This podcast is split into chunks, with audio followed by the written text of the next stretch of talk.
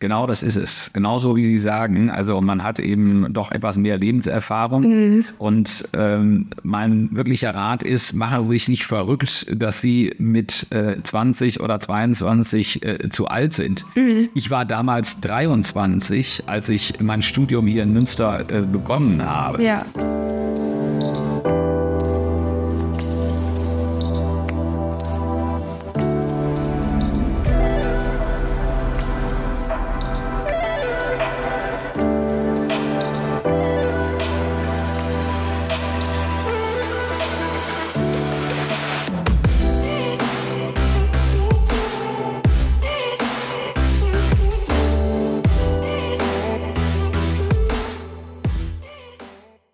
Hallo ihr Lieben und herzlich willkommen zu einer neuen Staffel unseres Podcasts. An dieser Stelle nochmal vielen, vielen Dank für euren Support, dass ihr immer so fleißig unsere Folgen hört, uns Fragen stellt, die wir mitnehmen in unsere Interviews und uns äh, immer Feedback gibt. Da sind wir sehr dankbar für und es macht uns unglaublich viel Spaß.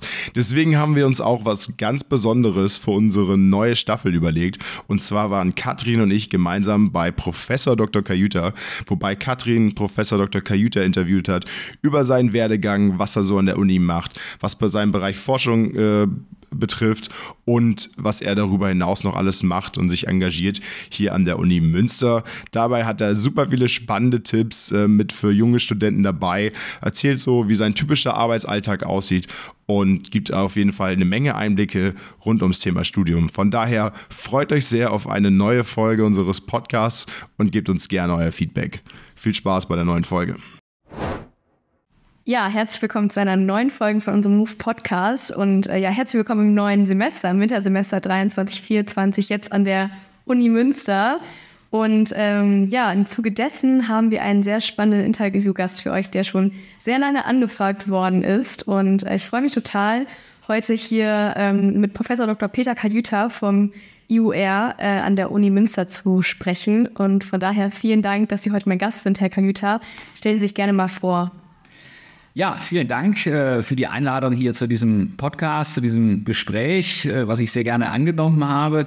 Ähm, mein Name ist Peter Kajuta. Ich bin Inhaber des Lehrstuhls für internationale Unternehmensrechnung oder kurz, wie Sie gesagt haben, IUR. Und äh, bin seit 2006 äh, äh, hier wieder in Münster, habe hier selber studiert ähm, und äh, ja, bin hier sehr gerne heute Hochschullehrer, lebe auch in Münster und äh, finde das eine tolle, lebenswerteste Stadt. Super, vielen Dank für dieses tolle Intro. Ähm, deshalb eignen Sie sich ja auch wirklich als idealer Gast für unseren Podcast. Die meisten Studierenden kennen Sie wahrscheinlich aus der Vorlesung BWL 2, richtig? Richtig, ja. Genau. Ähm, ja, ich will einfach mal sagen, wir fangen einfach direkt an. Und zwar ähm, im Jahr 1986. Da haben Sie sich dazu entschieden, eine Ausbildung zum Bankkaufmann bei der Deutschen Bank zu machen. Ist das korrekt? Richtig. Wie kam das? Ich habe damals ähm, Abitur gemacht mhm.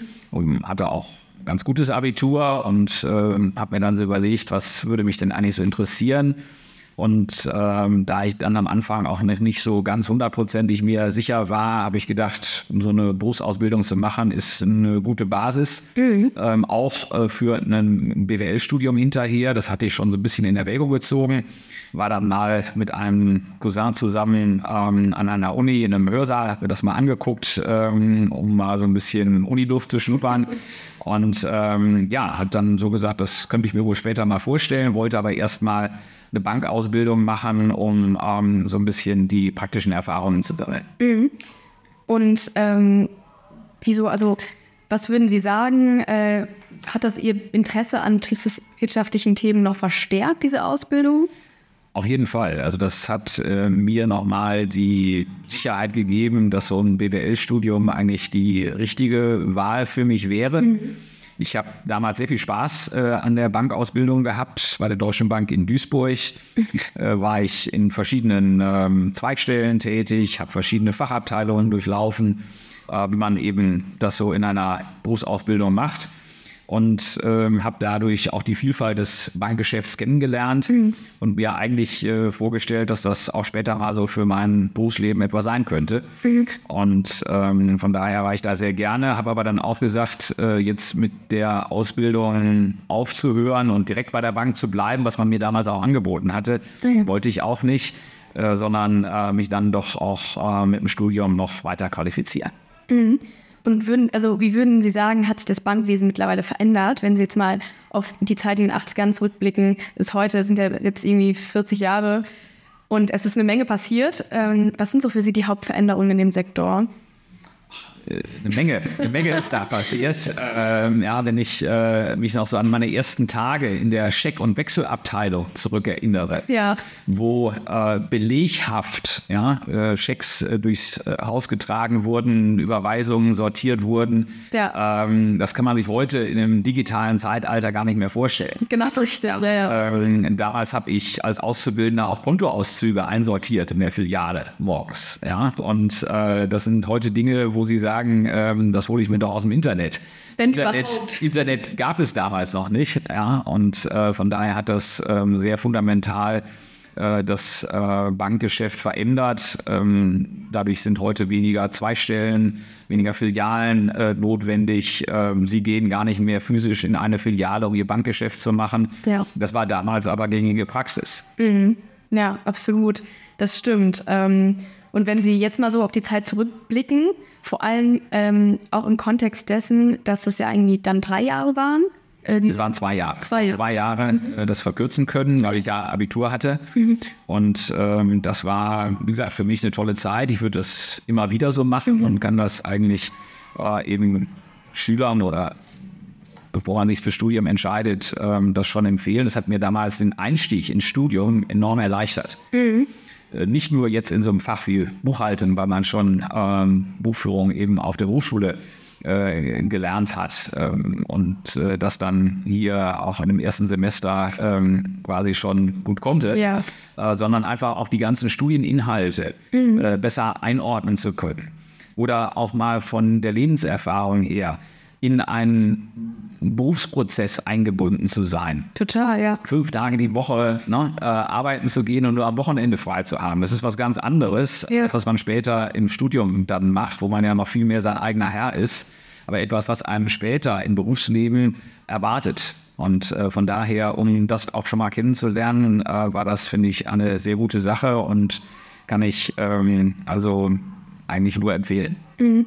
Schön, dass Sie das auch sagen, weil ich auch in meiner Zeit in Münster Leute kennengelernt habe, die dann gesagt haben, hm, ich weiß gar nicht, ich fühle mich schon so alt, ich bin jetzt irgendwie 22, 23 und fange jetzt an zu studieren und manche äh, meiner Mitkommilitonen, die mit mir angefangen haben, waren gerade 18 geworden. Ähm, ich habe das Gefühl, die Zeit rennt mir so ein bisschen hinten raus weg, aber ich glaube, wenn Sie jetzt auch zum Beispiel sagen, diese, auch vielleicht dieser Reifegrad, den man durch so eine Ausbildung erhält, ähm, den man im Studium einfach nicht hat, gerade wenn man 18 ist und direkt vom Abi quasi in die Uni geschmissen wird, ähm, daher auch ein Vorteil ist. Genau das ist es. Genauso wie Sie sagen. Also man hat eben doch etwas mehr Lebenserfahrung. Mhm. Und ähm, mein wirklicher Rat ist, machen Sie sich nicht verrückt, dass Sie mit äh, 20 oder 22 äh, zu alt sind. Mhm. Ich war damals 23, als ich mein Studium hier in Münster äh, begonnen habe. Ja. Ähm, ich habe ganz normal ähm, eben äh, Abitur gemacht äh, in 13 äh, Jahren also nach 13 mhm. äh, Schuljahren, äh, habe ähm, dann äh, zunächst die Bankausbildung gemacht und damals äh, zu meiner Zeit war es noch ähm, eben auch so, äh, Bundeswehr zu machen, 15 Monate. Und wenn man das dann zusammenzählt, da war ich 23, als ich hier angefangen habe zu studieren. Ja. Wenn ich heute meine jungen Studierenden hier sehe, ja, die mit 17 oder 18 ähm, ihren Bachelor anfangen, mit 20 äh, vielleicht ihr Studium schon äh, als Bachelor abgeschlossen ja. haben und äh, mit 22 Master sein können oder mit 23, äh, das ist ja noch extrem jung. Da sollten Sie sich also überhaupt nicht äh, verrückt machen, ähm, dass Sie äh, eben zu alt sind. Ähm, Sie haben noch äh, lange genug ein Berufsleben vor sich. Ja, ähm, und äh, von daher ist meine Empfehlung immer, nutzen Sie die Zeit, genießen Sie die Zeit auch während Ihres Studiums mhm. und ähm, lassen Sie sich nicht verrückt machen, dass Sie in ähm, der Regelstudienzeit ähm, genau fertig werden müssen. Äh, das war damals zu meiner Zeit etwas anders. Ja. Mhm. Da war der Arbeitsmarkt auch ein ganz anderer, als er heute ist. Ähm, ja, damals äh, war schon so, dass man gesagt hat, du musst in der Regelstudienzeit fertig werden, um überhaupt eine Chance zu haben, hinterher ähm, einen Arbeitsplatz zu kriegen. Wahnsinn. Ja, aber das ist ja heute äh, eigentlich nicht mehr das, das Entscheidende. Und ähm, wenn Ihnen irgendwelche Influencer heute sagen, äh, dass sie sehr schnell äh, fertig werden müssen, dass sie drei Praktika und Unternehmensberatung gemacht haben müssen, sonst kriegen sie keinen Job, vergessen Sie es. Also das halte ich für wirkliche ähm, ja, Panikmache. Ähm, sie sollten die Dinge tun, äh, die Ihnen Spaß machen im Studio. Ja. Und genießen Sie äh, diese Zeit und schauen Sie bewusst mal ein bisschen rechts und links es gibt so viele tolle Sachen, was man hier während des Studiums erleben kann, ähm, die ich auch damals während meinem Studium erlebt habe und äh, die ich bis heute nicht missen möchte. Mhm. Super interessant, dass Sie das sagen. Ähm, ich bin ja jetzt gerade O-Wochen-Mentorin, das heißt, wir betreuen ja auch gerade viele Erstis und so viele fragen auch direkt jetzt schon, oh, wo hast du dein Praktikum bekommen? Wie hast du das Praktikum bekommen? Hm, was ist jetzt das erste Praktikum, was ich machen muss? Äh, muss ich das jetzt in sechs Semestern durch? ziehen? Wie sollte man jetzt am besten rangehen, um hier das bestmöglichste Ergebnis in der kürzesten Zeit zu schaffen? Mhm. Und es schon totale Panik mache, bevor irgend, also nicht mal eine Vorlesung sie äh, ja. besucht worden also das, äh, glaube ich, davon sollte man sich überhaupt nicht äh, beeinflussen lassen. Es gibt viele Möglichkeiten, äh, zum Praktikum äh, zu kommen äh, und es ist sicherlich sinnvoll, ohne Zweifel während des BWL-Studiums ähm, auch ähm, ein, zwei oder drei Praktika zu machen. Mhm. Aber ähm, das muss nicht im ersten Semester sein. Ähm, ich würde frühestens empfehlen, das nach dem ersten Studienjahr zu machen, ähm, weil man dann auch schon so gewisse Inhalte vermittelt bekommen hat. Und äh, sicherlich ist es vielleicht bei einem Erstpraktikum immer etwas schwieriger, ja. an so ein Praktikum zu kommen, als dass es hinterher beim Zweit- oder Drittpraktikum ist. Aber wir sind auch hier von meinem Lehrstuhl sehr gerne behilflich, äh, wenn Sie da äh, Kontakte suchen. Ich werde immer so häufig angesprochen, auch von Firmen, die äh, gute Praktikanten suchen. Mhm. Ähm, also das ist eigentlich heute nicht mehr das äh, Problem, muss ich sagen. Ähm, der Arbeitsmarkt ist ähm, so gut äh, für Sie, dass Sie ähm, da sich eigentlich keine Sorgen machen sollten. Mhm. Sehr schön gesagt. Ich würde auch dann auch weitermachen direkt mit Ihrem äh, Studium an der damals WWU. Mhm. Ähm, der begann 1989 nämlich mit dem BWL-Studium hier an der WWU. Und ähm, dazu erstmal, wieso haben Sie sich eigentlich damals für Münster entschieden? Ja, das war eigentlich äh, im Wesentlichen aus zwei Gründen. Äh, zum einen wegen der tollen Stadt, der tollen Studentenstadt mit ihrem tollen Flair und äh, zum anderen äh, wegen äh, dem Renommee äh, der betriebswirtschaftlichen, der wirtschaftswissenschaftlichen Fakultät. Mhm. Schon damals äh, war der BWL-Studiengang hier äh, in den Rankings immer ganz oben. Und von daher war es also keine Frage, dass Münster für mich die erste Wahl war. Ja, absolut. Also so wie Sie es auch sagen, das ist ja auch das Einzigartige an Münster, weil ähm, man hat hier dieses Studentenleben und gleichzeitig auch eine sehr renommierte Universität. Und das beides gepaart, ähm, auch in dieser Stadt, die recht klein ist, aber immer noch groß genug, dass es auch wirklich ein städtisches Flair ist, ähm, ist sehr, sehr einzigartig in Deutschland. Und auch, wenn wir jetzt auf diesen Zeitpunkt gucken, wo wir gerade aufnehmen, die O-Woche ist in Münster auch, ich glaube, sogar NRWs größte O-Woche, habe ich mal irgendwie gelesen. Und äh, ist ja auch super einzigartig, wie oft auch noch an keiner anderen Uni so kennengelernt. Und die gab es damals schon zu meiner Zeit. Ach, krass, okay, ja. Und äh, das ist eigentlich eine tolle Institution. Ich habe damals eben äh, da auch Kommilitonen kennengelernt, ja. der Freunde geworden sind äh, und die ich heute noch äh, habe. Ähm, also das äh, ist eben eine ganz wichtige Woche, sozusagen zum Studieneinstieg, wo man äh, neue Leute kennenlernt. Total. Und meistens ist es ja auch so, die Leute, mit denen man in einer O-Gruppe war, die begleiten einen auf jeden Fall das ganze Studien. So ist es. Äh, genau. Ja, mit, ja, das stimmt. Ähm, rückblickend jetzt von Ihrem BWL-Studium damals und jetzt Ihrer Zeit an der Uni. Wie hat sich die Lehre für Sie in diesen ganzen Jahren verändert? Sehr deutlich. Also damals äh, war es ja ein Diplomstudiengang. Mm, ja. Das heißt, ähm, ein neun Semester Studiengang äh, in der Regelstudienzeit, der äh, zu einem Diplomkaufmann geführt hat. Mhm. Ähm, heute haben wir das Bachelor-Master-System. Ähm, wir hatten damals keine Credit Points, sondern es gab ähm, dann bestimmte Klausuren, die man zum Vordiplom schreiben musste. Und es gab am Ende ganz große Klausuren, fünf Klausuren im Hauptstudium, die man dann für das Examen schreiben musste, fünf Stunden lang. Oh. Ähm, und äh, die fragten dann nochmal das ganze Stoffgebiet ab. Das ist etwas, was man heute ja gar nicht mehr so kennt in dem Credit Point System, wo es äh, zu jeder Veranstaltung dann direkt eine Prüfungsleistung gibt, in der Regel eine Klausur.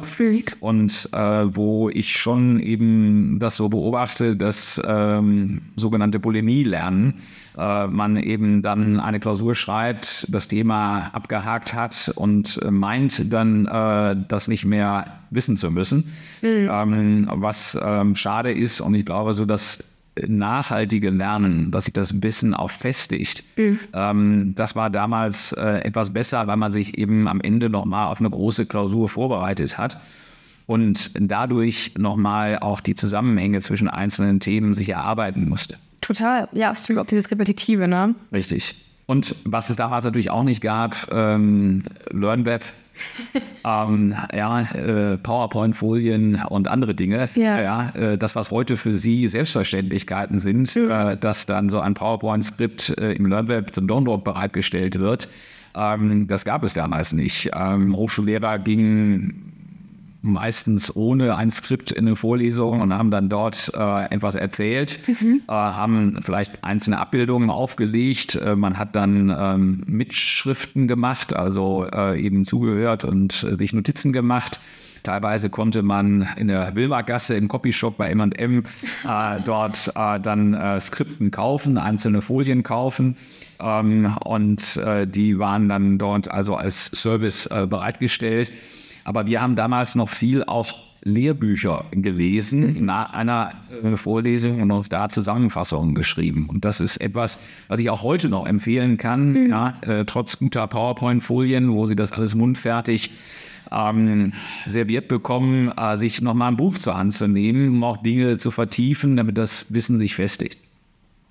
Mhm. Super interessant, dass Sie das äh, sagen, weil jetzt kann ich mir das über, also ich könnte mir das überhaupt nicht vorstellen, wenn Sie jetzt zum Beispiel in, in meiner BWL2-Vorlesung äh, da gestanden hätten mit so einem Overhead-Projektor und ich hätte die ganze Zeit quasi ihre Tonspur mitgeschrieben. Ähm, ja, Wahnsinn. Ich glaube auch, also ich finde es super interessant, dass Sie diesen Lehrbuch, äh, dass Sie diesen Lehrbuchaspekt mit reinnehmen, weil ich glaube, man bekommt auch als Student dann im Anhang diese ganze Lektüre und meistens skippt man das eigentlich schon direkt, weil ich glaube auch heutzutage die Zeit fehlt, sich in ein Thema des Studiums wirklich zu vertiefen, die Zusammenhänge zu verstehen. Ja. Weil jedes einzelne, also jede einzelne Klausur ist ja eigentlich so komplex an sich, um alles zu durchdringen und alles zu verstehen, bräuchte man ja eigentlich viel länger. Und das ist genau das, was Sie auch mit diesem Bulimie-Lernen-Teil sagen. Es ist gar nicht möglich, mhm. auch wirklich tief in ein Thema einzusteigen und deshalb für einen selber auch vielleicht, also für mich persönlich auch schwierig, dann für meinen Master den Schwerpunkt zu wählen, weil eigentlich könnte ja jedes der vier äh, ja, Bereiche, die wir dann quasi im Master zur Verfügung haben, super interessant sein, aber ich habe gar nicht die Zeit und äh, ja, die Muße, mich wirklich in so ein Thema einzulehnen, und zu sagen, hey, das ist es für mich ja, also man muss sich die Zeit halt nehmen. Ne? Und ähm, das äh, stimmt natürlich, dass äh, heute äh, sie viele Optionen haben, mhm. man vielleicht hier und da auch Prioritäten setzen muss. Ja. Ähm, trotzdem gehört eben äh, auch mal so Lektüre für mich zum Studium einfach dazu. Total. Na, ja. Und ähm, das ist sicherlich vielleicht auch nicht in allen äh, Fächern, äh, wo Sie das gleich intensiv machen, aber Sie entwickeln ja während des Studiums gewisse fachliche Neigungen, dass Sie äh, eben ein bestimmtes Thema auch besonders interessiert und dann sollten sie auch dem nachgehen. Mhm. Und dann finden sie hinterher auch sehr schnell heraus, was vielleicht äh, eben der Themenschwerpunkt für ihren Master sein könnte, ob sie eher im Accounting sind oder eher im Marketing oder im Managementbereich. Mhm. Ähm, das äh, entwickelt sich dann äh, während des Bachelorstudiums eigentlich. Das weiß man in der Regel nicht im ersten Semester. Aber wenn man dann so die ersten zwei Jahre mal studiert hat, ja. kommt man ja auch dann im Bachelor in die Vertiefungsphase, wo man schon erste Möglichkeiten hat, Schwerpunkte zu setzen mit den vielen Wahlpflichtfächern, die wir dort anbieten. Und äh, dann, glaube ich, festigt sich so ein Fachinteresse, sodass das hinterher auch die Wahl eines Masters dann erreicht. Mhm, das stimmt schon, auf jeden Fall. Bleiben wir noch bei Ihrer Bachelorzeit. Sie sind ähm, ins Ausland gegangen, nach Edinburgh. Ich glaube, ich habe es falsch ausgesprochen. Edinburgh ist so ein. Edinburgh, ja. Genau. ich wollte jetzt äh, nicht so peinlich machen, aber und habe es eher dann so ausgesprochen. Wie war das für Sie und warum haben Sie sich dafür entschieden? Ich wollte gerne ein Auslandssemester machen. Mhm. Damals äh, war es allerdings so, dass man nicht nur ein Semester ins Ausland ging, sondern ein Jahr weil ja eben auch das ein neunsemestriger Studiengang war, das Diplomstudium. Und in der Regel hat man dann ein Auslandsjahr gemacht. Auch das ist ein Unterschied zu dem, was heute eigentlich eher übliche Praxis ist, dass man ein Auslandssemester macht und am Ende ja auch nur so für drei, vier Monate dann irgendwo im Ausland ist. Genau. Und ähm, ich habe dann damals äh, versucht, ähm, auch mit dem Stipendium das zu finanzieren mhm. und habe ähm, die Möglichkeit gehabt, dort im Ausland auch einen Abschluss zu machen. Mhm. Ich habe dort ähm, ein MBA gemacht an der University of Edinburgh und ähm, habe mir dann überlegt, ähm, sollst du nach Münster wieder zurückkehren oder gibt es noch andere Wege? Und habe dann direkt äh, eben mit diesem ausländischen Hochschulabschluss auch äh, promoviert. Ah, okay. Äh, das war so äh, damals noch etwas ungewöhnlich, äh, mhm. aber äh, eben von daher mal ein etwas anderer als der normale Werdegang. Absolut. Ähm und wie hat Ihnen Schottland gefallen? Hat es da mehr geregelt als Münster? Oder? auch das Wetter war sehr wechselhaft, äh, wie das heute auch noch so ist. Ähm, aber Edinburgh ist eine super Stadt, ähnlich wie Münster ein bisschen größer, ähm, mhm. aber äh, hat ein tolles Flair. Und ähm, auch Schottland von der Landschaft hat mir sehr, sehr gut gefallen. Ähm, von daher, ähm, ja, war das, war das eine tolle Zeit. Ähm, auch im Vergleich zu meinem Studium hier in Münster hat das insgesamt meine Studienzeit äh, sehr bereichert. Mhm. Und ich kann es also nur empfehlen, dass man auch sowas äh, in seinem Bachelorstudium und oder Masterstudium mit einplant. Mhm. Schottland nehme ich mir auf jeden Fall mit für meine äh, Auswahl jetzt fürs Auslandssemester. Also super interessant. Ähm, so wie ich zum Beispiel oder auch andere Studenten äh, sind ja auch viele in einer Initiative aktiv. Wie war das damals bei Ihnen? Gab es auch hier in Münster Initiativen? Ähm, waren Sie selber auch aktiv in einer Studierendeninitiative? Ja, ich war bei IESEC aktiv. Ah, okay. Ähm, damals gab es auch schon Studierendeninitiativen, allerdings weitaus weniger, als mhm. das heute der Fall ist. Ja. Und ähm, ich habe mich damals für IESIC entschieden, weil ich diesen Gedanken äh, der internationalen Verständigung, äh, des Völkeraustausches äh, sehr interessant und, und wichtig fand. Und ähm, habe dort ähm, ja, einen Kongress organisiert, äh, eine Woche lang. äh, Europe in Motion hieß das. Das war 1991 in Bad Rotenfelde, hier in der Nähe von Münster wo wir eben äh, ungefähr 100 Studierende aus ganz Europa äh, zusammen hatten ähm, und dort eben über damals äh, aktuelle wirtschaftliche und politische Fragen diskutiert haben. Ähm, das war ein äh, Projekt, wo wir mit äh, IESIC-Lokalkomitees aus ähm, der Humboldt-Uni, damals auch Ostberlin, ah, okay. ähm, als es losging, ähm, 89, das war vor der, vor der Wende, ähm, vor dem Mauerfall. Äh, dann mit äh, Budapest und mit Madrid, also mit vier Lokalkomitees, haben wir das international organisiert. Und das war ein tolles Erlebnis, eine tolle Erfahrung, die ich da gesammelt habe, sowas auf die Beine zu stellen. Ich war damals für die Finanzen verantwortlich und ähm, ja, das hing dann so auch ein bisschen am seidenen Faden, die Gelder, die Sponsorengelder da zusammenzukriegen. Und äh, ich war kurz davor, die Reiseleine zu ziehen, aber dann äh, haben wir noch durch eine Stiftung äh, das notwendige Geld bekommen mhm. und ähm, konnten dann diesen, diesen tollen Kongress veranstalten. Mhm. Und ich erinnere mich noch heute gerne daran, äh, dass ich äh, damals in der Vorbereitung eben äh, in äh, ja, Berlin war, dort war so ein Studentenwohnheim total heruntergekommen, äh, ja, äh, kennengelernt habe. Ähm, ich war in, in Budapest, äh, bin dort mit dem Trabi durch Budapest gefahren. Cool. Wissen Sie, das sind so Erlebnisse, ja, äh, die kann Ihnen kein Hochschullehrer in einem Hörsaal vermitteln. Ja. Und äh, deswegen ist mein ganz klares Plädoyer, engagieren Sie sich in einer Studenteninitiative. Äh, ob das beim Move ist, ob das ähm, äh, in der Fachschaft ist, ob das bei IESIC ist oder beim University of Münster Case Club ist. Mhm. Ähm, das äh, gibt so viele Auswahlen und Sie können Ihre Neigung dort äh, nachgehen. Was immer Sie auch machen, es bereichert Ihr Studium sehr und ähm, Sie lernen dort wichtige Fähigkeiten, die sie auch später im Berufsleben brauchen. Und ähm, das äh, ist nur Dinge zu koordinieren, ähm, neben dem Studium auch noch anderen mhm. Tätigkeiten nachzugehen. Äh, eine ganz wichtige Sache. Also von daher ähm, mein Plädoyer, gerade so im Bachelorstudium, nach äh, den ersten zwei Semestern spätestens sollten sie loslegen, weil sonst äh, steht ja schon das Auslandssemester an. Genau, ja, absolut. Ich finde es äh, total toll, dass Sie das auch sagen. Ähm, das ist ja auch für mich ein Grund gewesen, mich zu engagieren. Und es hört sich auch bei Ihnen nach einer super prägenden Zeit an und wie gesagt auch Erlebnissen, die Sie ja überhaupt nicht machen würden, ansatzweise, wenn Sie nicht diesen Studenteninitiativen Kontext hätten und den Hintergrund und natürlich auch das Netzwerk dann später dadurch. Ne? Also Sie haben wahrscheinlich auch super viele Leute international kennengelernt in Budapest, Madrid. Ähm, das ist einfach etwas, wie soll, also wo bekommt man nochmal im Leben die Möglichkeit, so einfach so viele neue Leute kennenzulernen? Richtig, ja. Wahnsinn. Ähm, damals gab es ja auch schon den Lehrstuhl hier in Münster, generell Lehrstühle.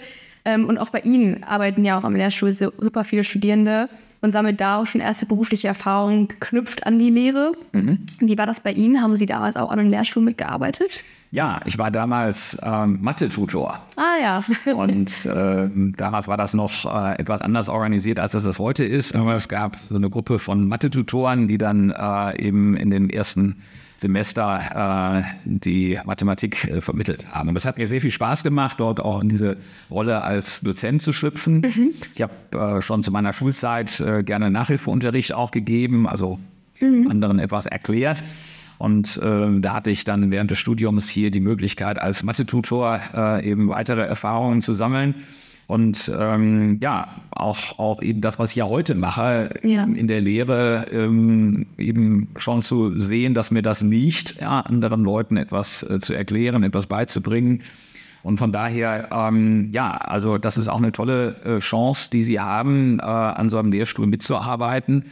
Ob das äh, nun in der Lehre ist oder in der Forschung. Mhm. Äh, wir haben dort immer äh, eine sehr abwechslungsreiche Tätigkeit.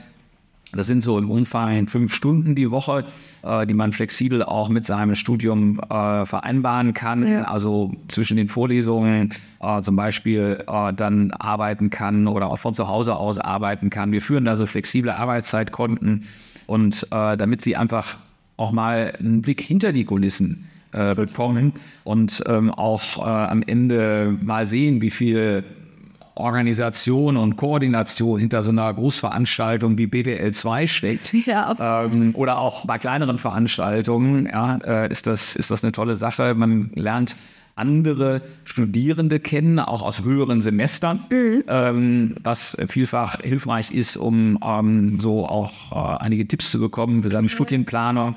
Ähm, also äh, etwas, was ich ähm, sehr empfehlen kann. Und gehen Sie einfach auf Lehrstühle zu, schauen Sie sich mal um. Es gibt immer wieder Stellenanzeigen dort, weil äh, wir auch da natürlich entsprechende Fluktuationen haben, sodass sich immer wieder die Möglichkeit eröffnet, auch als studentischer Mitarbeiter in einem Lehrstuhl tätig zu werden. Mhm. Ja, sehr interessant. Dann auch als Tipp quasi für alle Leute, die auch schon im Bachelorstudium vielleicht überlegen, so eine Promotion könnte für mich was sein oder generell dozieren Richtig, genau. Man kriegt schon ähm, die ersten Einblicke in Lehre. Ähm, man kriegt ähm, auch die ersten Einblicke in Forschung, weil wir eben unsere studentischen Mitarbeiter auch in Forschungsprojekte einbeziehen. Oh, okay. Und äh, vielfach ist es in der Tat so, wie Sie sagen, dass man dann äh, auch ähm, erkennt, Mensch, das ist ja eine tolle Sache, äh, an so einem Lehrstuhl mitzuarbeiten. Und äh, meine Doktoranden waren meistens äh, früher auch hier studentische Mitarbeiter am Lehrstuhl. Ah ja. Es ist nicht ein Muss, Ja. ja, aber äh, es ist etwas, wo man sich natürlich gegenseitig ganz gut äh, kennenlernen kann. Und äh, von daher hinterher so eine Entscheidung, auch mit einer Promotion weiterzumachen, ähm, für beide Seiten im Grunde viel leichter zu fällen ist. Ja, total, absolut. Also super Tipp für alle, die gerade zuhören. Ähm, dann hätte ich auch noch mal eine Frage an Sie, weil Sie auch gerade auch schon eben über das Thema Praktika zum Beispiel gesprochen haben. Wie war das denn bei Ihnen im Studium? Ähm, haben Sie auch Praktika gemacht damals? Ja, auch das war natürlich damals schon äh, immer äh, sozusagen ein, ein Must-Have, ja, dass man auch äh, mal Praktika gemacht hat. Ich hatte ja damals vorab die äh, Banklehre gemacht und von daher ähm, sehr gute Kontakte zur Deutschen Bank und habe darüber dann zweimal ein Auslandspraktikum machen können. Oh, wow. Äh, war einmal zehn Wochen in Brüssel in der Kreditabteilung, äh, in der Auslandsfiliale und einmal ähm, in Kuala Lumpur in Malaysia Oh, wow. äh, was damals auch für mich äh, eine ganz ja, neue Sache war. Das erste Ja. Mal in Asien, ähm, so weit weg. Und ähm, ja, tolle Erfahrung. Das waren meine äh, beiden Praktika, die ich dann noch bei der Deutschen Bank gemacht habe, ähm, weil ich ursprünglich ja auch zur Deutschen Bank äh, zurück wollte. Ich habe dann noch über IESIC ein Auslandspraktikum gemacht in äh, Istanbul, war da in äh, einer Bank auch, was mir jetzt fachlich nicht so viel gebracht hat, weil ich ja auch die Banklehre gemacht hatte. Äh, aber kulturell war das natürlich äh, super interessant. Ähm, ich erinnere mich noch, als ich dann aus dem äh, Flugzeug ausstieg am Flughafen, ja, alle Leute liefen so in einer anderen Tracht rum, als ich das so aus ähm, Deutschland hier gewöhnt war. Total. Und ähm, ja, das waren so äh, einige Dinge, die ich gemacht habe. Und dann, ähm, und das würde ich auch jedem empfehlen, ähm, machen Sie es nicht zu einseitig. Ich habe bewusst nach der Banklehre gesagt, ich will jetzt nicht nur Bankpraktika noch machen, obwohl ich noch mal eben mit der Deutschen Bank auch äh, im Ausland war. Aber ich habe dann bewusst auch mal gesagt, ich möchte ein Industrieunternehmen kennenlernen. Ich habe ein Praktikum bei Bertelsmann gemacht in der Mondruck hieß das damals, Druckerei, ja, ähm, und äh, erinnere mich da auch noch sehr gerne dran, weil ich damals eben das erste Mal auch gesehen habe, wie Deckungsbeitragsrechnung mit Engpassbetrachtung äh, in der Praxis auch Anwendung findet. Okay, Damals ging es ja. nämlich darum, Druckaufträge ja, ähm, äh, entsprechend zu disponieren. Man hatte knappe Kapazität, also einen Mhm. Ja. Engpass. Und das, was ich heute in BWL 2 eben Genau. unterrichte, dass man dann eben den Deckungsbeitrag pro Stunde knapper Kapazität betrachtet, Ja. damals dort ähm, eben auch selber ausrechnen können. Und das fand ich damals auch sehr spannend, eben um zu sehen, dass das, was ich im Studium vermittelt bekommen habe, auch wirklich in der Praxis Anwendung findet. Gut, dass Sie das, also, sorry. Und als drittes habe ich noch ein Praktikum äh, in der Wirtschaftsprüfung gemacht, Okay. ähm, bei BDO. Und ähm, da auch einmal so eine Busy Season äh, miterlebt in der, in der Abschlussprüfung. Also Sie sehen eben wirklich äh, von verschiedenen Seiten ähm, mal in die Praxis ähm, hineingeschaut. Ähm, und das ist, glaube ich, auch das, was man im Studium noch sehr gut machen kann, ähm, dass man eben da das als Lernphase nutzt. Aber nochmal, ähm, es muss nicht ähm, jedes äh, Praktikum ähm, ne, gemacht werden, was einem irgendwo angeboten wird oder was man machen könnte. Ähm, ich glaube, ähm, dass das äh, hinterher auch ein abnehmender Grenznutzen ist. Total. Ja, heute ist es ja häufig so, dass äh, Unternehmen sagen, machen Sie ein Praktikum ein halbes Jahr Ja. äh, hier bei uns. Und ähm, das ist sicherlich sehr interessant für ein Unternehmen, ja, äh, weil man dann günstige Arbeitskräfte hat. Aber äh, für Sie als Student ähm, ist dann hinterher das doch eine sehr lange Zeit, denn Sie müssen eigentlich ein ganzes Semester dann dafür auch aussetzen. Ja. Ähm, und ich glaube, man kann es auch intelligenter planen und äh, Praktika auch in seinem Studienablauf irgendwo integrieren. Total interessant, dass Sie das auch sagen, dass Sie sich zum Beispiel auch ja sehr diverse Praktika im Studium angeguckt haben. Ich habe zum Beispiel auch jetzt öfter mal wieder gehört, dass Leute auch immer sagen, das soll schon alles einen roten Faden haben und alles aufeinander aufbauen, wenn man zu Brauchungsbude XY kommen möchte oder zu Investmentbank ähm, so und so. Ähm, Aber vor allem das Bachelorstudium sollte ja auch dafür da sein, dass man sich so ein bisschen ausprobiert. Und wer würde denn in der HR-Abteilung Lebenslauf dann ablehnen, weil man sagt, oh, das Praktikum passt jetzt aber nicht in den roten Faden rein? Und wie soll man auch herausfinden, was denn das Richtige für einen ist, wenn man auch keinen Vergleich hat? Also, richtig. Also da wie vorhin schon mal gesagt, wäre ich äh, ganz entspannt. Mhm. Und ähm, einen roten Faden kann man einfach aufzeigen, dass es verschiedene Praktika sind. Genau. Ja, absolut. Sie haben jetzt ja auch gerade eben das Thema ähm, ja, angesprochen, dass auch viele Leute, die an ihrem Lehrstuhl arbeiten, dann auch promovieren. Das war dann ja bei Ihnen wahrscheinlich recht ähnlich. Sie haben an einem Lehrstuhl gearbeitet, haben dann auch nämlich promoviert. Sie waren nämlich von 93 bis 99 Dozent am USW Schloss Gracht, richtig? Richtig, genau. Und äh, das war ja eine besondere Institution mhm. ähm, und auch äh, ein besonderer Schritt in meinem Lebenslauf, wenn ich das so rückblickend sehe. Äh, das USW Schloss Gracht ähm, ist heute ähm, die European School of Management and Technology, mhm. kurz ESMT, mit Sitz in Berlin, mhm. ist eine Business School, auch damals schon gewesen, äh, die sich nicht an Bachelor- und Masterstudierende so im Erststudium richtet, äh, sondern eben an Führungskräfte in der Praxis. Mhm. Und ich habe dort nach meinem Studium in Münster und Edinburgh angefangen ähm, und äh, mehr oder weniger durch einen Zufall auch davon gehört, dass es diese Institution gibt und die Möglichkeit eben bekommen, nebenbei auch äh, zu promovieren. Das habe ich dann an der Universität Dortmund gemacht. Mhm. Äh, und äh, von daher habe ich nicht ähm, so ähm, richtig an einem Lehrstuhl promoviert, sondern ich war eben dann äh, an dieser Weiterbildungsinstitution betätigt, die aber an der Schnittstelle steht zwischen Universität und äh, Unternehmenspraxis. Mhm. Und äh, dort habe ich ähm, eben Seminare konzipiert, ähm, betriebswirtschaftliche Seminare, äh, um zum Beispiel Ingenieuren, Juristen, Naturwissenschaftlern ähm, betriebswirtschaftliche Grundkenntnisse zu vermitteln. Mhm. Denn es ist ja häufig so in der Praxis, dass äh, jemand nach einem Ingenieurstudium oder nach einem naturwissenschaftlichen Studium ähm, nach einem juristischen Studium äh, dann in den Unternehmen anfängt äh, und auch Karriere macht, auch Verantwortung, unternehmerische Verantwortung übernimmt. Mhm und dann aber auf einmal vom Controlling äh, eine Investitionsrechnung vorgelegt bekommt oder eine Kalkulation. Und äh, nicht, wir müssen sich vorstellen, dass das für Sie selbstverständlich ist, dass Sie wissen, äh, was ein Kapitalwert ist ja. und was äh, eine Vollkostenkalkulation ist. Das weiß natürlich ein Jurist oder ein Mediziner nicht. Ja. ja? Und äh, so haben wir dann diesen ähm, Personen dort ähm, eben so die kaufmännische Sprache mitgebracht, um sie zu mit, mit, mit, mit vermittelt, um äh, sie eben zu kompetenteren Ansprechpartnern äh, gegenüber den Controllern im Unternehmen zu machen. Mhm. Und das hat mir sehr viel Spaß gemacht. Ich habe dort äh, Seminare nicht nur äh, konzipiert, äh, sondern auch dort unterrichtet, war wieder als Dozent ja. tätig, habe dort Seminare auch mit Hochschullehrern, äh, die damals von Universitäten eben nach Schlossdach kamen, mhm. ähm, äh, durchgeführt und habe gesehen, äh, wie vielfältig auch der Hochschullehrerberuf ist. Mhm. Das habe ich hier damals während meinem Studium in Münster gar nicht äh, kennengelernt. Da habe ich dann auch einen Hochschullehrer äh, ne, äh, immer mal so vom Weiten gesehen, wie das vielleicht heute manchmal auch so ist, dass man dann ähm, gar nicht so den persönlichen Kontakt hat. Genau. Und ähm, da habe ich das aber mal von der anderen Seite kennengelernt nämlich wie vielfältig äh, der Hochschullehrerberuf ist, mhm. äh, wie man sich sein Portfolio und Aktivitäten auch zusammenstellen kann.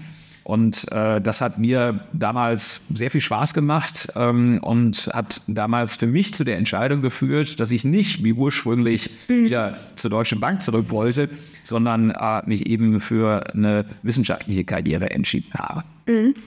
Super interessant. Ähm, Sie haben ja auch angesprochen, Sie haben viel mit Führungskräften zusammengearbeitet.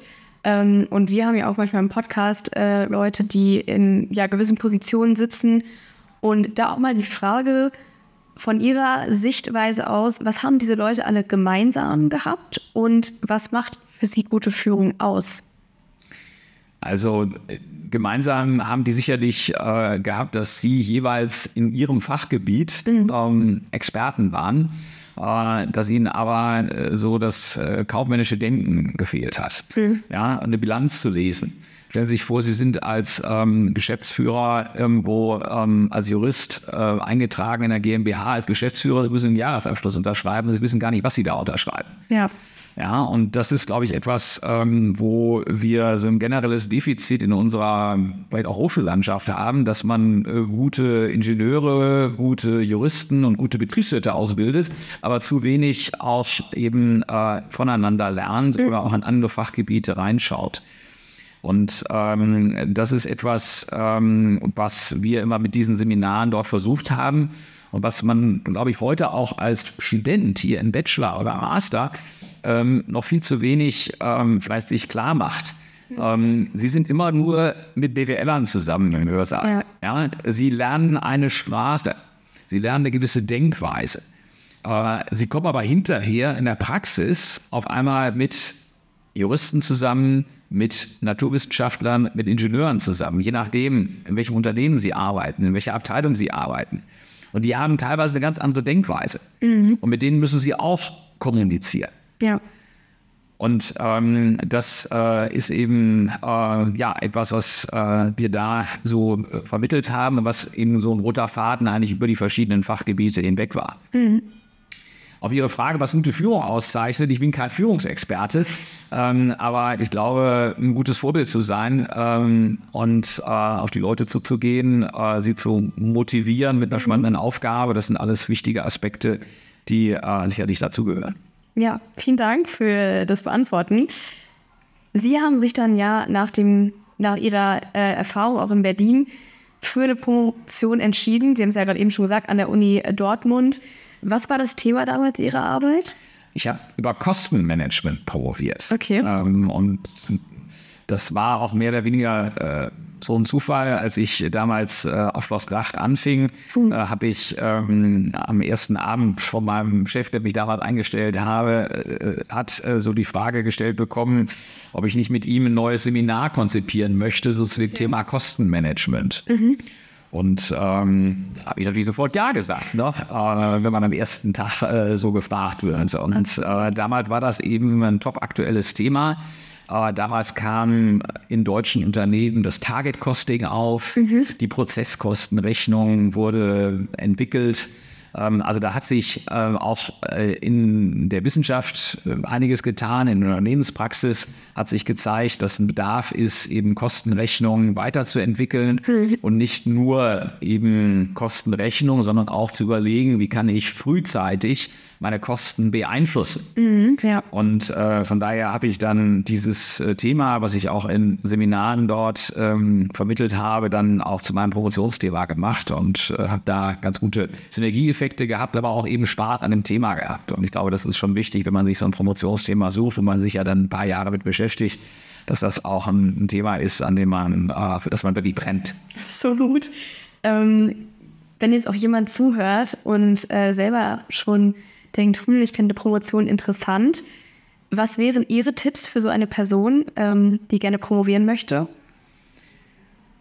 Also zum einen ähm, suchen Sie frühzeitig den Kontakt zu den Lehrstühlen. Also wir haben gerade darüber gesprochen, dass es äh, sinnvoll ist, äh, an an Lehrstuhl auch mal als studentischer Mitarbeiter mitzuarbeiten. Da kriegen Sie erste Eindrücke und können sehen, ob das äh, was für Sie ist. Ja. Ähm, äh, zum Zweiten äh, kann ich sicherlich empfehlen, auch sich ähm, schon während eines Masterstudiums äh, oder auch schon während eines Bachelorstudiums methodische Kenntnisse anzueignen. Wir arbeiten hier an meinem Lehrstuhl empirisch. Das heißt, äh, mit statistischen Verfahren, ähm, alles Fähigkeiten, die heute auch in der Praxis sehr äh, wertvoll sind, die da gesucht werden als Digital Skills, ja, äh, häufig äh, eben in den Stellenanzeigen dann auch ähm, ausgeschrieben sind. Also wenn man das äh, zum Beispiel in der Vertiefungsphase im Bachelor äh, schon mitnehmen kann oder später im Master, da bieten wir zum Beispiel auch eine Lehrveranstaltung Empirical Accounting Research an, wo wir Studierende ganz gezielt eben auf das empirische Arbeiten und Forschen vorbereiten. Auch eine ideale Vorbereitung für eine empirische Masterarbeit, wo wir wirklich mal ganz hands-on auch mit Studierenden ähm, mit den Datenbanken arbeiten, die wir hier in der Fakultät zur Verfügung haben, dass wir ihnen mal zeigen, wie man dort die Daten runterlädt sie dann in Statistikprogrammen wie Stata auswertet ähm, und ähm, nutzen sie solche Möglichkeiten, um einfach mal da rein zu riechen äh, und zu schauen, ob ihnen das äh, nicht Spaß machen könnte. Ja, vielen, vielen Dank für die äh, ja, ausführlichen Tipps, äh, die Sie da zur Verfügung gestellt haben. Und vielleicht äh, eben auch noch die Frage, warum sollte man denn eigentlich promovieren? Ja. Ja, ähm, also äh, für mich war das damals auch äh, eine wertvolle Weiterqualifikation. Äh, etwas, ähm, wo man nochmal eine gewisse Zeit lang äh, sich selber mit einem Thema intensiv beschäftigen kann. Noch viel intensiver ist, dass sie das heute in einer Bachelorarbeit und in einer Masterarbeit machen. Genau, ja. Klar. Ja. Ja, und sie werden Experte auf einem gewissen Themengebiet, ähm, was sie hinterher auch äh, vielleicht im Beruf äh, weiterverfolgen können. Aber vielleicht noch viel wichtiger, sie bauen sich ein Netzwerk mit äh, auch anderen Doktoranden auf, ja, die sie äh, im Grunde wie auch Kommilitonen aus der Overall ja, später auch äh, im Leben weiter begleiten werden. Ja. Also eine aus meiner Sicht sehr sinnvoll investierte Zeit, äh, die, ähm, na, und Sie haben vorhin angesprochen mit Alter, Sie sind heute so jung, ja, wenn Sie sich noch äh, nach Ihrem Masterstudium mal vier Jahre Zeit nehmen. Äh, um zu promovieren. Ähm, das äh, ist ja nicht so, dass sie dann hinterher zu alt sind. Sie sind dann 26, 27, 28. Ja. Äh, da war ich gerade mit meinem Masterstudium fertig. Ja, ja. Ja? Und äh, wenn Sie dann mal überlegen, wie viele Jahre Sie dann noch äh, für ein Unternehmen in der Praxis hinterher arbeiten können, Total. äh, ja, ob Sie hinterher 30, 35 oder 40 Jahre für eine Wirtschaftsprüfungsgesellschaft oder für ein Industrieunternehmen gearbeitet haben, das spielt am Ende keine Rolle mehr Ja, absolut. das, was ihr Lebenslauf hinterher bereichert, das ist diese Zeit, die sie noch in der Uni hatten, wo sie sich mit viel Freiheit einem Thema beschäftigen konnten.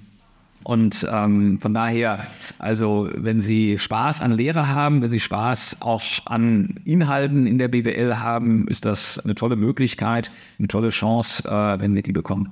Total. Und das muss man natürlich auch dazu sagen, wir haben die Möglichkeit äh, bei uns hier in Deutschland zu wirklich fast kostenloser Lehre und ähm, in anderen Ländern gibt es Leute, die dafür kämpfen, überhaupt ja einen, sozusagen einen Gymnasialabschluss zu bekommen. Richtig, oder die Studiengebühren zahlen müssen. Genau, ne? also ein Riesenthema ja auch immer in Amerika, was die Leute sich da teilweise verschulden Ja. für einen College-Abschluss.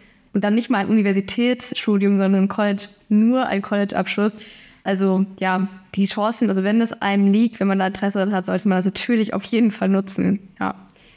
Bei Ihnen ist es natürlich nicht jetzt bei einer Promotion geblieben. Sie waren dann nämlich wissenschaftlicher Assistent und Habilitant an der HHU in Düsseldorf von 1999 bis 2005. Wieso haben Sie sich nach der Promotion dafür entschieden? Ja, ich wollte ja noch Hochschullehrer werden und ähm, dafür brauchte man oder braucht man auch heute noch eine entsprechende Qualifikation. Die Habilitation ist quasi wie so eine zweite Doktorarbeit, sage ich mal, gerne ein bisschen vereinfacht und äh, ist äh, der Führerschein, um an einer deutschen Hochschule äh, einen Lehrstuhl zu bekommen. Ah, okay. Und äh, das äh, wird heute auch noch äh, verlangt oder aber eben habilitationsadäquate Leistungen, die man zum Beispiel im Rahmen einer Juniorprofessur erwirbt.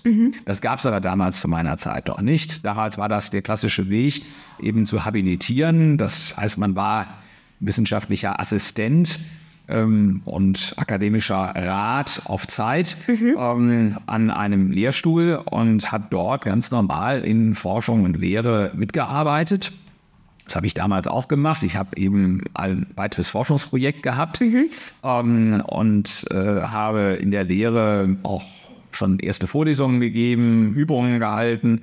ähm, und äh, mich damit dann äh, für die Hochschullehrerlaufbahn äh, qualifiziert. Mhm. Können Sie sich noch an Ihre erste Vorlesung erinnern, die Sie gehalten haben? Meine erste Vorlesung, ich weiß gar nicht mehr, ob das damals zu dem Thema Kostenmanagement war. Ja. Ich glaube, das muss das Thema gewesen sein. Ähm, ich habe später dann auch eine Vorlesung zur internationalen Rechnungslegung gemacht. Mhm. Das kam ja damals äh, eben Anfang der 2000er auch äh, auf, weil ab 2005 ja alle börsennotierten, alle kapitalmarktorientierten Mutterunternehmen ihren Konzernabschluss nach IFRS aufstellen müssen. Genau. Und äh, insofern war es damals wichtig, äh, Studierenden auch die IFRS-Kenntnisse zu vermitteln. Und äh, ich habe das ähm, da gerne gemacht. Mein Chef hat mir auch sehr viele Freiheiten da gelassen und hat gesagt, mach mal. Und äh, dann habe ich mir selber eben so Gedanken gemacht, wie man äh, das vielleicht ganz gut aufbauen könnte. Ja, sehr interessant. Äh, Sie haben ja eben erzählt, Sie haben über Kostenmanagement promoviert. Was war dann anschließend Ihr Thema? In meiner Habilitation habe ich mich dann mit Risikomanagementsystemen beschäftigt. Auch das hatte einen aktuellen Anlass. Äh, 1998 wurde hier in Deutschland das sogenannte Contract verabschiedet. Das Gesetz zur Kontrolle und Transparenz im Unternehmensbereich. Damals hat der Gesetzgeber sich schon tolle Namen über die Gesetze ausgedacht. Er hat äh, damals äh, das Aktiengesetz äh, so eine Vorschrift eingefügt, ähm, wonach eben der Vorstand einer Aktiengesellschaft verpflichtet ist, äh, eben ein Risikofrüherkennungssystem und internes Überwachungssystem einzurichten. Und äh, damit eben Risiken, vor allem bestandsgefährdende Risiken, frühzeitig zu erkennen. Das war eine Reaktion des Gesetzgebers auf bestimmte Unternehmensschieflagen, die in den Vorjahren passiert waren. Und damals war große Unsicherheit, wie denn überhaupt solche Risikomanagementsysteme ausgestaltet werden sollten. Und äh, das war dann mein Thema im Rahmen der Habilitation. Ich habe dort eine empirische Arbeit gemacht. Ich habe also die Ausgestaltung von Risikomanagementsystemen in äh, börsennotierten Konzernen untersucht. Sehr interessant, vor allem auch entgegen diesem, ja, ein, ja, also diesem Vorurteil schon quasi, dass Leute haben, die dann äh, direkt in die Praxis gehen oder so und sagen, nee, diese Lehre und wissenschaftliches Arbeiten ist überhaupt nichts für mich, das hat ja gar nichts mit der Realität zu tun. Äh, sind ja, also ist ja das beste Beispiel, dass Ja. es eben nicht so ist. Richtig, ja. Und was waren Ihre Tätigkeiten dann damals an der HHU?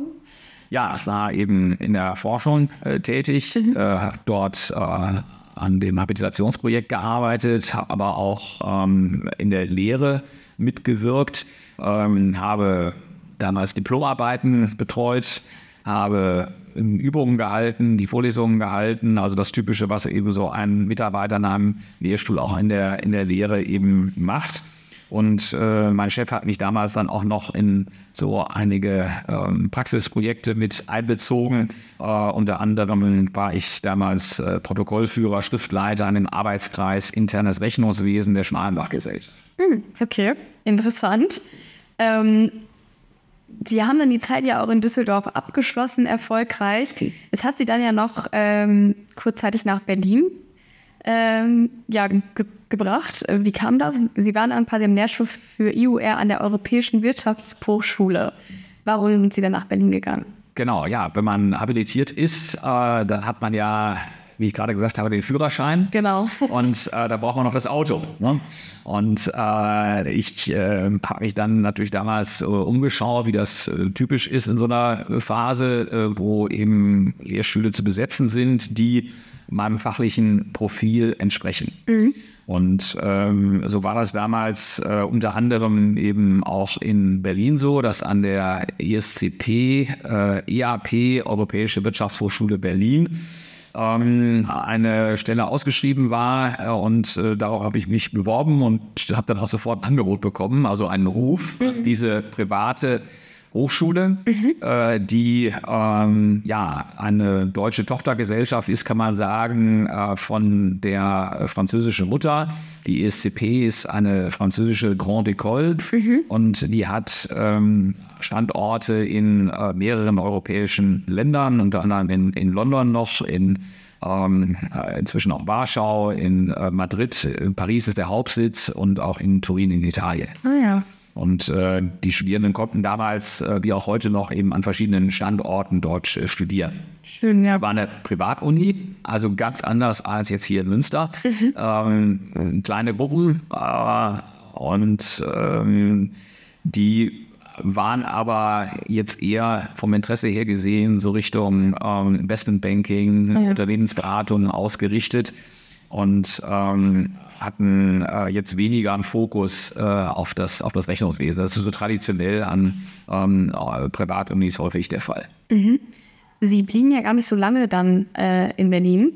Es hat Sie dann ja eigentlich zurück nach Münster verschlagen. Und zwar sind Sie dann ja Inhaber des Lehrstuhls hier am IUR geworden. Wie ist das gekommen? Warum sind Sie zurück nach Münster gegangen? Ja, ich äh, habe dann einen Ruf bekommen. Ah ja. Und, ähm, ja, eigentlich hat mir das in Berlin auch sehr gut gefallen, muss ich ganz ehrlich sagen. Diese kleine feine Privatuni in der großen Weltstadt Berlin. Total, ja. Hätte ich gerne noch ein paar Jahre länger auch äh, erlebt, äh, aber äh, dann kam eben diese einmalige Chance äh, Ja. 2006, äh, der Ruf aus Münster und äh, das ist etwas, ähm, das bekommt man einmal im Leben und kriegt mehrmals. Und äh, dann war das ist für mich aber auch relativ schnell klar, äh, dass ich äh, hier gerne nach Münster äh, kommen würde. Ich kannte die Stadt ja schon, äh, ich kannte die Fakultät äh, aus meiner Studienzeit, auch wenn sich in der Zwischenzeit natürlich einiges da verändert hatte. Aber ähm, es war für mich klar, dass die ähm, große renommierte Fakultät in der kleinen, überschaubaren und doch sehr lebenswerten äh, Stadt Münster äh, vorzuziehen war äh, gegenüber der kleinen Privatuni in der Weltstadt Berlin. Absolut, äh, sehe ich genauso. ähm, Sie sind ja auch, also es gefällt Ihnen ja anscheinend auch immer noch sehr, sehr gut. Sie sind ja auch immer noch hier am Lehrstuhl. Und ähm, was gefällt Ihnen an Ihrer Arbeit am meisten? Also was begeistert Sie für Ihre Arbeit am Lehrstuhl? Also es sind verschiedene Dinge. Äh, Zum einen ist das äh, eine sehr abwechslungsreiche Tätigkeit, ähm, eine Tätigkeit, äh, die mit enormer Freiheit verbunden ist. Ich kann ähm, mir Dinge selber einteilen ähm, und ähm, gestalten, ob das nun in der Forschung ist, ob das in der Lehre ist, ob das in Praxisprojekten ist, die ich äh, nebenbei machen kann. Ähm, das sind Dinge, die haben Sie sonst in keinem anderen Job in der Praxis hinterher. Ja. In Unternehmen sind Sie in irgendwelche Hierarchien eingebunden, Ja. ähm, sind hinterher ein kleines Rädchen ja, äh, an einem großen Wagen, ähm, sehen gar nicht so vielleicht den Beitrag, den sie da für das große Ganze leisten. Ja. Und ähm, das ist an so einem Lehrstuhl anders. Ähm, hier habe ich äh, quasi meinen eigenen Gestaltungsbereich. Natürlich bin ich auch hier eingebunden in die universitären Strukturen. Ähm, und äh, trotzdem genieße ich das sehr, äh, dass das mit äh, eben sehr viel Freiheit verbunden ist, äh, die Dinge selber gestalten zu können. Und äh, was ich auch sehr schätze, ist die Interaktion mit Menschen. Ähm, das ist, glaube ich, auch äh, einzigartig, immer so viele junge äh, Studierende kennenzulernen, jedes ähm, Semester und insbesondere zum Wintersemester neu. Ähm, und äh, das ähm, ja, hat man auch nicht so in äh, anderen Fächern. Und wenn man dann äh, eben auch sieht, dass wenn man Dinge gut erklärt, dass das von Studierenden auch äh, sehr geschätzt wird, äh, dann ist das was, was mich sehr begeistert. Absolut sieht man ihn auch wirklich an. In meiner BWL 2 Vorlesung habe ich sie dann nämlich immer in der Pause gesehen, dass sie auch wirklich hoch zu uns gekommen sind, dass sich unterhalten haben, auch bei Case Study Analysis, äh, bei der LVM waren sie dabei und ähm, es haben sich alle auch immer so Ja. gefreut, mit ihnen zu sprechen.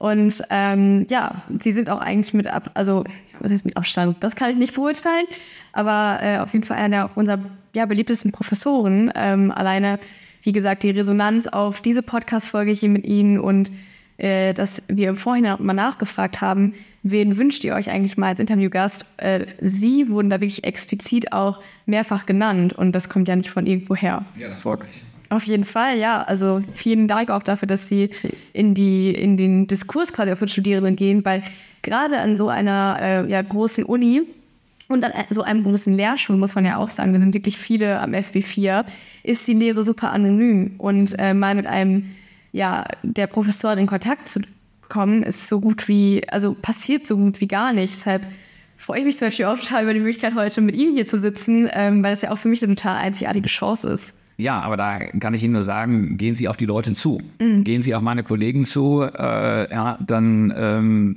ist es sicherlich so, dass man äh, nicht ähm, für jeden äh, immer jeden Tag eine Stunde Zeit hat. Aber äh, wenn Sie äh, einfach auch mal den Kontakt suchen zu den Hochschullehrern, ähm, ist, glaube ich, jeder da auch offen, äh, mal mit ihnen ein Gespräch zu führen und äh, auch mal ein bisschen was äh, über seinen Beruf oder seine Tätigkeit auch zu erzählen. Total. Ja, ich glaube, man, wie gesagt, dadurch, dass es halt so groß ist, anonymisiert ähm, und man vielleicht auch Angst hat, dass man dann noch mit einer fachlichen Frage aus der Vorlesung äh, gelöchert wird. Ich glaube, das ist auch so ein Hindernis, was manche Leute haben.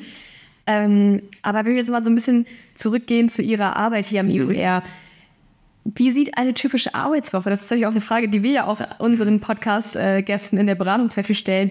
Ist gleich auch für Sie, wie sieht für, also bei Ihnen eine typische Arbeitswoche aus? Was sind so die Tätigkeiten, die immer wiederkehren? Was sind vielleicht auch Dinge, die ähm, für Sie mal so ein Highlight der Woche sind? Also ich weiß gar nicht, ob es so eine typische Arbeitswoche gibt, aber ähm, ich glaube, es ist schon so, dass sich das zum einen sehr unterscheidet, ob das während des Semesters ist mhm. oder in der vorlesungsfreien Zeit. Klar. Weil während des Semesters äh, habe ich immer am Mittwoch und am Donnerstag meine Vorlesungen. Mhm. Das habe ich bewusst so ein bisschen auf diese zwei Tage äh, fokussiert, äh, um dann auch an den anderen Tagen noch anderen Tätigkeiten äh, nachgehen zu können. Ähm, also, ähm, wie sieht das aus an den Tagen? Da bin ich wirklich äh, busy. Ähm, ich habe äh, jetzt im Wintersemester Mittwoch äh, drei Veranstaltungen. Morgens um halb neun bis zehn, dann mittags von zwölf bis 14 Uhr, nochmal von 16 bis 18 Uhr. Und dazwischen bin ich hier am Lehrstuhl, spreche mit meinen Mitarbeitern mhm. oder beantworte E-Mails. also das tägliche Tagesgeschäft, was, was eben auch ähm, ja, notwendig ist. Denn man hat ja als Hochschullehrer auch ähm, Personalverantwortung, man muss sein Team führen mhm. und äh, auch das ähm, benötigt entsprechend äh, Zeit. Also Mittwoch, Donnerstag bin ich gut mit meinen Vorlesungen ähm, sozusagen äh, ausgelastet während äh, des äh, Semesters. Und äh, dann habe ich aber noch die anderen drei Tage. Und ähm, vielleicht fragen Sie sich, das habe ich mich damals auch immer gefragt, was macht denn so ein Hochschullehrer, wenn er nur für 90 genau. Minuten da in den Hörsaal kommt? und äh, dann wieder verschwindet. Ähm, aber man hat ja noch eine ganze Reihe an weiteren Aufgaben. Zum einen hier äh, in der Fakultät. Ich war ja bis vor kurzem auch äh, Koordinator des BWL-Bachelor-Programms, okay. ähm, wo man sich eben dann äh, um auch äh, Dinge in der Programmentwicklung äh, kümmert. Also hat jeder Kollege auch hier irgendeine eine Aufgabe in der Fakultät. Ähm, es gibt ähm, des Weiteren natürlich ähm, Zeitbedarf äh, für Forschung. Mhm. Ja, und dass ich eben teilweise mit meinen Mitarbeitern zusammen Projekte mache, dass ich selber an Veröffentlichungen arbeite. Und äh, da ist es schon sehr hilfreich, wenn man sich dann auch mal einen Tag zurückziehen kann äh, und wirklich an einem Tag äh, durchgehend äh, Dinge äh, bearbeiten ja. kann. Das schaffe ich da nicht zwischen zwei Vorlesungen noch. Da sind dann äh, die geistigen Rüstzeiten doch da etwas hoch. Und ähm, was auch dann an diesen anderen Tagen äh, noch ist, wenn ich also nicht in der Lehre eingebunden bin, ähm, ich sagte gerade schon mal, ich bin auch in verschiedenen Arbeitskreisen in der Praxis aktiv. Also bei der Schmalenbach-Gesellschaft mhm. zum Beispiel bin ich in äh, vier verschiedenen Arbeitskreisen, internes Rechnungswesen, Shared Services, Corporate Governance Reporting, Digital Reporting. Ähm, und äh, in diesen Arbeitskreisen pflegen wir einen sehr intensiven Austausch zwischen Wissenschaft und Praxis. Mhm. Ähm, da bekomme ich auch sehr viele Kontakte, ja. die ich wieder nutzen kann, auch hier für meine Lehrstuhlarbeit. Ich kriege interessante äh, Praxiseinblicke, mhm. ähm, die auch meine Vorlesungen dann bereichern können. Ähm, und von daher äh, ist das etwas, was ich äh, sehr gerne mache. Äh, solche Arbeitskreise treffen sich so drei, vier Mal im Jahr, mhm. ähm, immer äh, an verschiedenen Orten und da kommen dann die Mitglieder, das sind so zwischen 10 und 20 etwa pro Arbeitskreis zusammen, Hochschullehrer und Unternehmensvertreter. Mhm. Und äh, des Weiteren bin ich auch äh, Vorsitzender der Arbeitsgruppe Konzernlagebericht beim DRSC mhm. ähm, und äh, beschäftige mich dort eben mit der Weiterentwicklung des deutschen Rechnungslegungsstandard Nummer 20 zur Konzernlageberichterstattung den ich damals auch äh, mitentwickelt habe mit der ja. Arbeitsgruppe. Ja. Und das ist auch eine total spannende Tätigkeit, dann mal so einen Einblick zu kriegen, wie so ein Rechnungslegungsstandard entsteht total. und äh, wie da die unterschiedlichen Sichtweisen von Erstellern, von Wirtschaftsprüfern, von mhm. Finanzanalysten zusammenkommen. Und am Ende natürlich so ein fertiges Produkt ähm, dann äh, häufig ein Kompromiss ist. Ich könnte Ihnen bei DRS 20 eigentlich zu jeder Textziffer eine Anekdote fast erzählen. Äh, und äh, das ähm, ist eben auch eine Tätigkeit, die man vielleicht als Student gar nicht so sieht, aber wo man als Hochschullehrer eben auch äh, sich einbringen kann in ähm, den Wissenstransfer, wie wir das nennen, ja. wo also auch wissenschaftliche Erkenntnisse dann in die Entwicklung von Rechnungslegungsnormen äh, eingebracht werden. Mhm total interessant. Das heißt, Sie haben ja einen super Mix aus äh, Theorie und Praxis. Da wird es auf jeden Fall nicht langweilig. So ist es. Ähm, wenn jetzt jemand auch zum Beispiel ähm, Ihren Lehrstuhl interessant findet oder auch nach der BWL 2-Vorlesung sagt, hey, ich finde das interessant, welche Möglichkeiten bietet äh, Ihr Lehrstuhl eigentlich Studierenden? Ich glaube, wir bieten äh, eine Menge. Wir bieten eine, eine, ganze Bandbreite an Möglichkeiten. Ähm, wir haben schon äh, gerade darüber gesprochen, auch als studentischer Mitarbeiter mhm. hier ähm, aktiv zu werden. Da suchen wir immer wieder äh, engagierte äh, Studierende, die da Lust drauf haben. Äh, wir haben äh, des Weiteren ein Förderprogramm Accounting Talents, mhm. äh, was sich an ähm, Studierende richtet, die Spaß am Controlling und an der Rechnungslegung gefunden haben, also vielleicht gerade nach der BWL 2 Vorlesung genau. und die dann dort eine studienbegleitende ideelle und finanzielle Förderung bekommen, wo wir eben Exkursionen zu unseren Partnerunternehmen machen im Semester und ähm, wo man dann auch als Student äh, schon sehr gute Möglichkeiten hat, Kontakte für Praktika zu knüpfen, Studierende aus höheren Semestern kennenzulernen. Wir machen hier das IOR-Stipendium. Mhm. Ähm, ist ja auch gerade wieder äh, die Ausschreibungsrunde beendet gewesen. Die Stipendienbescheide von Pro Talent sind verschickt worden. Mhm. Und äh, ich engagiere mich hier sehr intensiv auch äh, um die Einwerbung von Stipendienmitteln, mhm. äh, sodass wir alleine hier von meinem Lehrstuhl etwa 40 Stipendien äh, vergeben können. Das ist die Hälfte aller äh, Stipendien hier im Fachbereich 4. Und ähm, das bietet eben auch die Möglichkeit, äh, dann darüber Kontakt äh, zu Unternehmen in der Praxis zu bekommen. Also nutzen Sie auch da immer die Möglichkeit. Wir weisen immer entsprechend in unserem Newsletter oder in äh, den entsprechenden Medien darauf hin. Mhm. Und äh, vielleicht als äh, Last but not least, äh, der UMCC, der University of Münster Case Club, genau. ähm, ist äh, auch eine Ausgründung hier äh, von meinem Lehrstuhl. Ich hatte vor einigen Jahren so ein Team an wissenschaftlichen Mitarbeitern, die mhm. sehr ähm, Fallstudienaffin waren, begeistert waren, die ja. selber auf solchen Wettbewerben waren und dann gesagt haben, Mensch, sowas brauchen wir auch hier in Münster. Mhm. Und äh, die dann eben diesen University of Münster Case Club gegründet haben. Äh, aber schon von Anfang an mit der Idee, dass das eine Studenteninitiative werden sollte, die aber eng hier mit unserem Lehrstuhl verbunden ist. Und äh, ich sage, das ist immer so ein Dreiklang. Äh, wir haben den ähm, University of Münster Case Club, wo man selber hier mal äh, eine Studenteninitiative äh, beiwohnen kann und einen Fallstudienwettbewerb internationalen Standards hier in Münster ausrichtet. Mhm. Das ist der größte Fallstudienwettbewerb inzwischen hier in Deutschland, Wahnsinn. der jetzt wieder hier in wenigen Wochen in Münster stattfinden wird. Ähm, man kann aber, und Sie hatten das gerade auch schon mal angesprochen, auch äh, über Case Study Analysis, über die Lehrveranstaltungen in den Schlüsselqualifikationen im Bachelor, äh, sich selber vorbereiten darauf, äh, solche Fallstudien zu lösen, ähm, die von der Jury zu präsentieren Fähigkeiten, die Sie später im Berufsleben immer wieder brauchen, wenn Sie irgendeine Projektidee vorstellen. Mhm.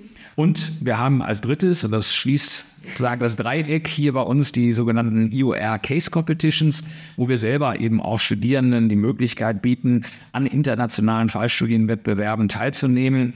Also immer im Februar ist das die J-Mark in Kanada, äh, wo äh, wir ein Team äh, von Münsteraner äh, Bachelor-Studierenden äh, teilnehmen lassen und darauf auch dann ganz intensiv vorbereiten. Aber auch zu anderen ähnlichen Fallstudienwettbewerben äh, fahren wir immer entsprechend hin und äh, bieten dort Studierenden die Möglichkeit, äh, auch internationale Erfahrungen jenseits des Curriculums zu sammeln. Mhm.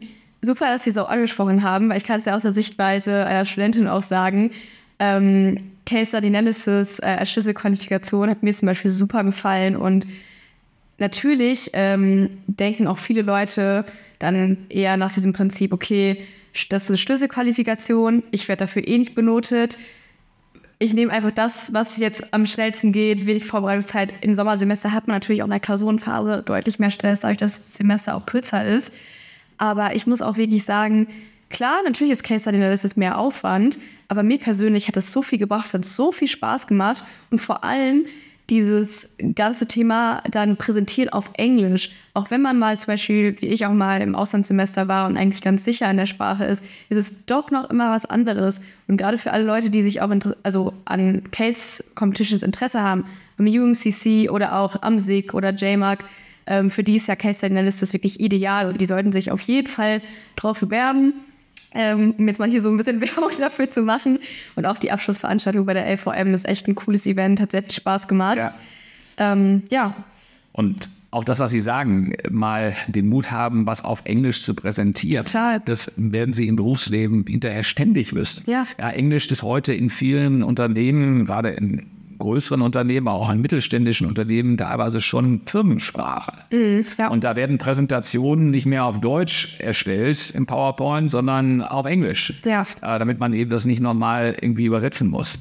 Äh, man muss in der Lage sein, auch auf Englisch Dinge zu präsentieren. Und von daher nutzen Sie auch im Studium die Möglichkeit, wenn Sie solche Veranstaltungen haben, die in englischer Sprache stattfinden und wo man vielleicht auf den ersten Blick meint, okay, äh, man kriegt deswegen eine schlechtere Note, weil man nicht so gut im Englischen ist. Also das sind Befürchtungen, die sind unbegründet. Also äh, man kommt da sehr schnell rein.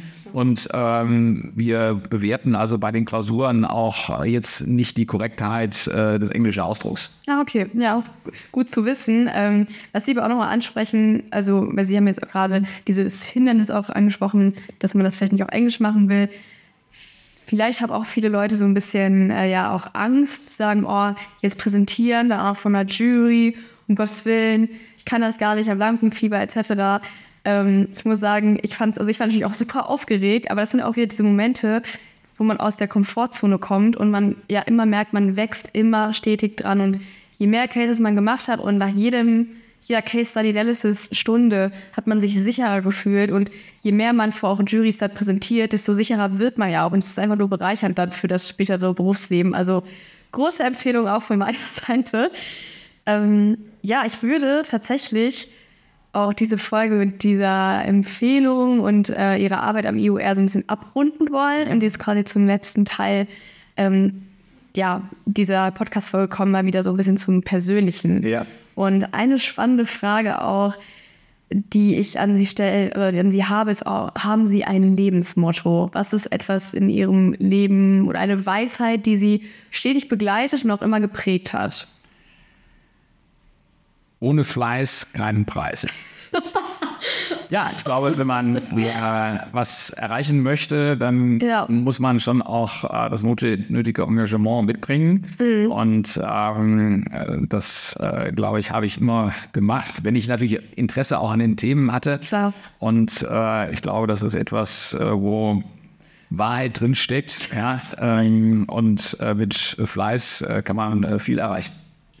Das ist ja schön gesagt. Ich glaube, dem muss ich auch nichts mehr hinzufügen. Also die extra Meile gehen lohnt sich auch vielleicht, wenn man es in dem Moment, in dem man gewisse Dinge macht, nicht merkt. Man erntet ja quasi erst später das, was man sät. Und auch wenn es selbst in zwei Jahren oder so ist, ähm, ja, lohnt sich auf jeden Fall wahrscheinlich, dass man viel Arbeit auch ins Studium reinsteckt und sich irgendwie engagiert etc. Und wenn wir jetzt mal ein bisschen weitergehen, eine Frage, die ich auch immer sehr gerne stelle, ähm, gibt es Bücher, die Sie empfehlen können, die Sie, egal auf welcher Ebene jetzt, professionell, akademisch, persönlich, wie auch immer, ähm, die sie geprägt haben, wo sie sagen, hey, das habe ich mal vor, meinetwegen auch dann 20 Jahren oder so gelesen und die Dinge, die ich da drin gelesen habe, die sind immer noch in meinem Gedächtnis mal präsent, die kommen mal wieder auf und die ähm, ja, prägen mein ganzes Handeln und Tun. Gibt es da was? Also ob es solche Bücher gibt, weiß ich nicht. Ähm, Für Sie, bestimmt. Äh, als, als, als Kind habe ich gerne meine Karl-May-Bücher gelesen. Ah, okay. Ähm, und die stehen heute noch bei mir im Regal zu Hause. Aber ob die jetzt so prägend waren, äh, weiß ich nicht. Äh, wenn ich jetzt ähm, selber Bücher schreibe, dann ist man als Hochschullehrer natürlich gerne geneigt, seine eigenen Bücher zu empfehlen. Natürlich. Ja, und äh, was ich äh, wirklich guten Gewissens empfehlen kann, auch für das Bachelorstudium, ist das Buch Betriebswirtschaft für Führungskräfte, mhm. äh, was eben damals aus der Praxis heraus entstanden ist, während meiner Zeit am USW Schloss Gracht. Mhm. Und ähm, wo ich schon von vielen Bachelorstudierenden auch so das Feedback bekommen habe, dass man dort mal leicht verständlich mit vielen Praxis Beispiel, so wie ich das auch in der Vorlesung mache, mhm. ähm, Dinge vermittelt bekommt. Ich glaube, das ist eine gute Investition ähm, in äh, das Studium oder später auch noch ein Nachschlagewerk äh, fürs Berufsleben. Ähm, äh, aber es gibt sicherlich viele andere gute Bücher auch, äh, die man ähm, lesen sollte. Da muss jeder, glaube ich, so seinen eigenen Weg finden. Ja, vielen Dank äh, mit diesen Worten und diesen Empfehlungen und auch all diesen Tipps, die Sie uns jetzt in, im Laufe dieser Folge auf den Weg gegeben haben. Möchte ich diese Folge so abschließen und mich äh, sehr, sehr herzlich dafür bedanken, dass Sie heute mein Gast waren. Es hat mir persönlich sehr viel Freude gemacht, ähm, auch mal die Perspektive eines Hochschullehrers äh, in diesem Podcast zu haben. Und ich hoffe auch, dass denen von euch, die gerade zuhören, ähm, ja, dass euch da auch äh, was gefallen hat, euch was geprägt hat und ihr mal ein bisschen Einblicke bekommen habt. Deshalb ja, vielen Dank, Herr Professor Dr. Krivita, ähm, dass Sie sich heute die Zeit für uns genommen haben. Ja, vielen Dank für das Gespräch. Habe ich sehr gerne gemacht und ähm, freue mich immer wieder auf Begegnungen mit Ihnen, die hier zugehört haben oder zuhören werden. Also nochmal vielen Dank auch an Move für diese tolle Initiative äh, zu diesem Podcast. Dankeschön, sehr gerne.